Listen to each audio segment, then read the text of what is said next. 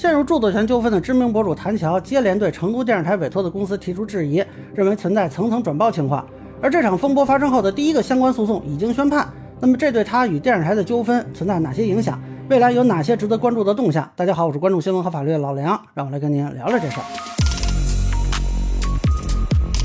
这两天也是挺热闹，谭 Sir 又发视频又晒协议的，然后我看各路大 V 纷纷提出各种观点吧，啊，后台也有小伙伴对我提出疑问啊，但是我其实一直比较关注的是诉讼情况啊，对于这个几个公司的情况，我不是特别关注。那么我们先说一下诉讼的最新进展。根据海报新闻的报道，争议风波后首案宣判，是一家公司在自己的公众号上传了相关视频啊，法院认定著作权归属成都市广播电视台，索赔一万，结果赔了一千五。据说被告这家呢表示有上诉打算啊，但是我其实比较怀疑，因为现在这家公司的答辩理由呢是相关视频系从其他公号转发，且该视频为混剪二次创作，但这个显然不构成著作权法规定的合理使用，二审改判几率不大。而且不管他上诉之后是否追加谭瑟尔为诉讼参与人，都不影响他本身是否侵权的认定啊，也不是说 这家公司因此就不用赔钱了。那为了赔一千五百块钱继续折腾啊，这个是不是有这个必要？我觉得该公司如果有律师的话，会考虑成本问题。呃，那么这个案子呢，其实也比较有指标意义啊。虽然中国内地并非判例法，但是呢，说明目前游数公司的举证是得到法院认可的，也算是通过诉讼确认了成都电视台的著作权。未来一系列的开庭可能对成都电视台来说相对有利，但是对于谭 Sir 其实就不太有利了啊。到目前为止，没有听到谭 Sir 起诉确权的消息，似乎谭 Sir 主要是对具体执行维权的几家公司提出了一些批评。但这些批评意见显然都不影响成都电视台的著作权，而这个案子一判呢，我觉得虽然不会对谭 Sir 有直接影响，但是会对各视频网站和潜在的商业合作方构成一种寒蝉效应。目前看，游数公司起诉的对象主要是商业机构和视频平台，而视频平台为了规避风险，一般都会第一时间下架争议视频，这样万一败诉，至少不用承担故意扩大损失的责任，减少甚至免除赔偿责任。所以我判断啊，目前已经下架的视频。至少短时间内很难恢复。同时，潜在的商业合作方呢，也会考虑在跟谭 Sir 合作的时候存在的侵权风险，至少是陷入争议的风险吧。呃，这样对于谭 Sir 未来如果要进行商业合作，可能会受到一定影响啊。这里必须说明一下，就是谭 Sir 自己可能觉得是在做公益，但是他的合作方是不是都纯粹是在做公益啊？这个是值得考量的。如果合作方有自己商业诉求在里边，可能会被认定是用于商业目的，那存在赔偿的风险。呃，这个现在的局面呢倒有点像两口子打架啊，结果把这个保姆抽了一巴掌。那保姆对你们家 谁对谁错啊？这个离婚不离婚的他不太关心啊，人家可以不在你们家干了。所以平台和商业机构呢，可能啊也会考虑说，在你们呃把这个著作权的纠纷掰扯明白之前啊，我们先不掺和到这里边来啊。所以我判断呢，成都电视台这边未来应该会乘胜追击，继续追索相关权益。但是谭 Sir 这边除了提起确权诉讼、达成和解或者主动放弃相关视频权属争议之外，恐怕办法不多。主动放弃不说了啊，估计谭 Sir 暂时不会这么选择。提起确权诉讼呢，很多律师都提过，但是我个人认为啊，即便谭 Sir 胜诉，按照目前法律界各种分析中最有利于他的观点啊，最多也就是认为他有部分版权。那么他是否能继续单独使用相关视频，以及此前通过相关视频的获益是否要跟成都电视台分享，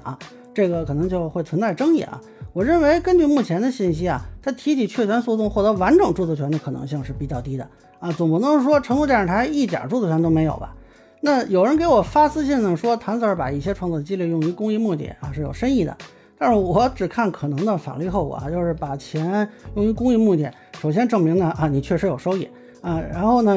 这也不能免除你的支付义务呀。那万一法院判定说需要跟成都电视台共享收益，你总不能说我已经替你捐了吧？那关于达成和解呢？呃，我最早一期视频提过，但是有人给我留言说我是让谭 Sir 向恶势力低头。哈哈，那这个呢，关于法律上什么是恶势力，之前咱们做过一期，就不再赘述了。我想说，可能有些人出于对谭 Sir 的喜爱，对成都电视台不满，但是从法律上看，成都电视台确实是相关视频的著作权人。呃，不论谭 Sir 是否拥有部分著作权吧，想要完全甩开成都电视台继续制作跟谈谈交通有关的内容，可能会有一点难度。啊，他们能不能谈成，我不知道，但是这个至少是一种潜在的解决方案。那很多人期待的呢是让成都电视台停止追索权益，这样呢，大家就可以继续免费使用相关视频。呃，但现在很明显的是呢，成都电视台除了在追索相关视频权益，也注册了相关商标，啊，说明对谈谈交通这个 IP 未来是有整体布局的。呃，我不认为成都电视台会因为网络舆论放弃著作权，而且。呃，如果说这个著作权是他的啊，你是没有办法强迫别人去做公益的，不能说你要做公益，所以你就要把别人的这个权益拿过来。那就好比说，我现在想要给别人捐款，那把你们家存折给我啊，这个肯定是不行的。那比较有趣的是呢，谭 Sir 最近一系列的这个表态，都主要是针对几个接受委托的公司啊，他似乎没有直接找成都电视台对线，而成都电视台这边呢也。很有意思啊，也没有直接起诉谭 Sir 的意思啊。其实这我觉得挺值得琢磨的。那么我目前观察到的啊，网络舆情对于谭 Sir 似乎比较支持啊，但是我个人会认为这个对于他在法律层面没什么帮助。现在看一些网络的质疑呢，说成都电视台是不是转让授权了相关著作权？呃，这个说法就很奇怪啊，因为转让是转让，授权是授权。我有一个你两百块钱的欠条，我让别人替我去要，这个是授权。这个债权呢，它还在我手里。呃，我把这欠条，比如说一百五十块钱卖给别人，别人成了你的债主，这才是我转让了相关权益。呃，有些人我不知道他是真不懂呢，还是怎么回事啊？这个我觉得是个语文问题，这不是个法律问题。反正现在类似的表述都多多少少存在一些误导。目前看没有转让的情况。呃，至于说所谓层层转包呢，啊，我觉得这个严格说来还谈不上。如果说是其他公司代替游说公司在做诉讼啊，那我会认为这是转包。而且我认为这个在法律上可能是存在问题的，但现在看呢，呃，更像是游说公司自己在做诉讼的同时，采购了一些取证之类的服务。这个打个比方啊，我接了一个视频商单，我把拍摄的工作外包给影视飓风，把录音的工作外包给 Like Music 的王岩老师啊，但是这个项目整体我还是自己做，那这个谈不上我把项目转包给了他们，这个在法律上也是可行的。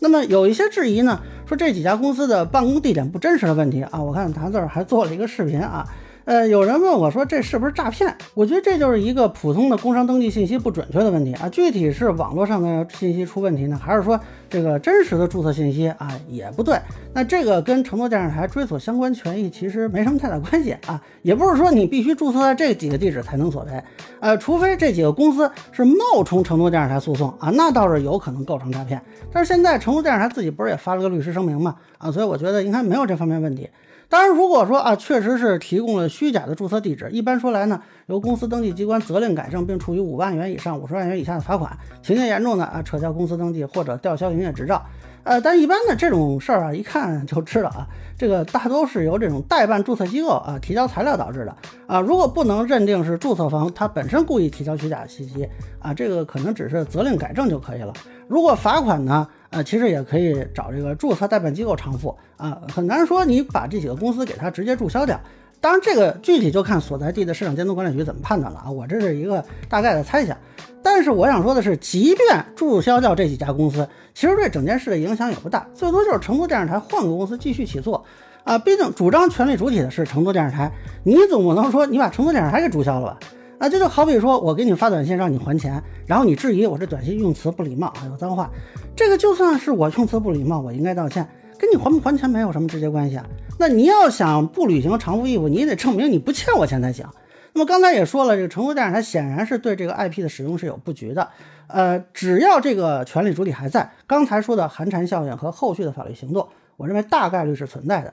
那么其实接下来呢，游说公司和几个视频平台的诉讼，我个人觉得是更值得关注的，因为现在这个案子其实呃就是案值不高吧。那么后续如果案值较大，会不会有平台提出来追加谭 Sir 为共同被告？这个就值得观察了。那样的话，庭审就会涉及到对谭 Sir 著作权的主张的认定问题啊。我个人是对这个更感兴趣，看究竟是我认为的新闻节目的定性能够得到认可，还是很多人提的这种啊普通影视作品甚至是口述作品的定性能够得到认可。我觉得这个是一个啊 很有意思的事情。那以上就是我对弹教视频遭下架最新进展的一个分享，个人浅见难免疏漏，也欢迎不同意见小伙伴在评论区和弹幕里给我留言。如果您觉得我说的还有点意思，您可以关注我的账号老梁不郁闷，我会继续分享更多关于新闻和法律的观点。谢谢大家。